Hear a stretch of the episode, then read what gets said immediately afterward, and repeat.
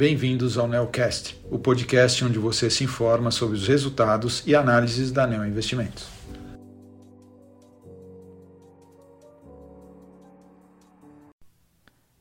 Olá, meu nome é Guilherme Camacho, sou um dos gestores da estratégia de ações long and short da Neo Investimentos e estou aqui para comentar o desempenho do fundo Neo Argo Long Short no mês de outubro. O fundo rendeu 1,81% no mês, em comparação com um retorno de 1,02% do CDI. No acumulado do ano, o fundo apresenta um retorno de 11,19% contra um CDI de 10,02%.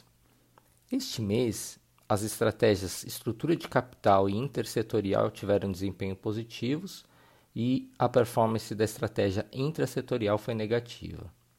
A estratégia estrutura de capital rendeu mais 0,98%, com boa performance do relativo entre as ações de Bradespar e Vale. A estratégia intersetorial teve desempenho positivo de mais 0,37% no mês e os destaques foram novamente as posições relativas compradas em seguros e shoppings. As posições intrasetoriais, que juntas perfazem a maior alocação do fundo, tiveram contribuição negativa durante o mês de menos 0,22%. Os ganhos nos setores industrial, shoppings e materiais básicos não foram suficientes para compensar as perdas nos setores de consumo não cíclico, financeiro e consumo cíclico.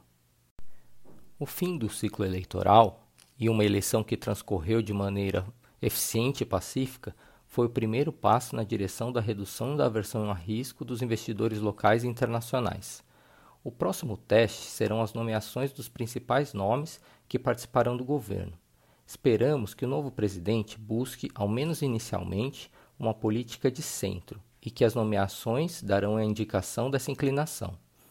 Se estivermos certos, os anúncios nos próximos dois meses deverão estimular um ambiente mais favorável aos ativos de risco, como as ações. Ao mesmo tempo que vemos um cenário político ficar mais claro, o cenário econômico fica mais desafiador, com o um aperto monetário começando a impactar a atividade.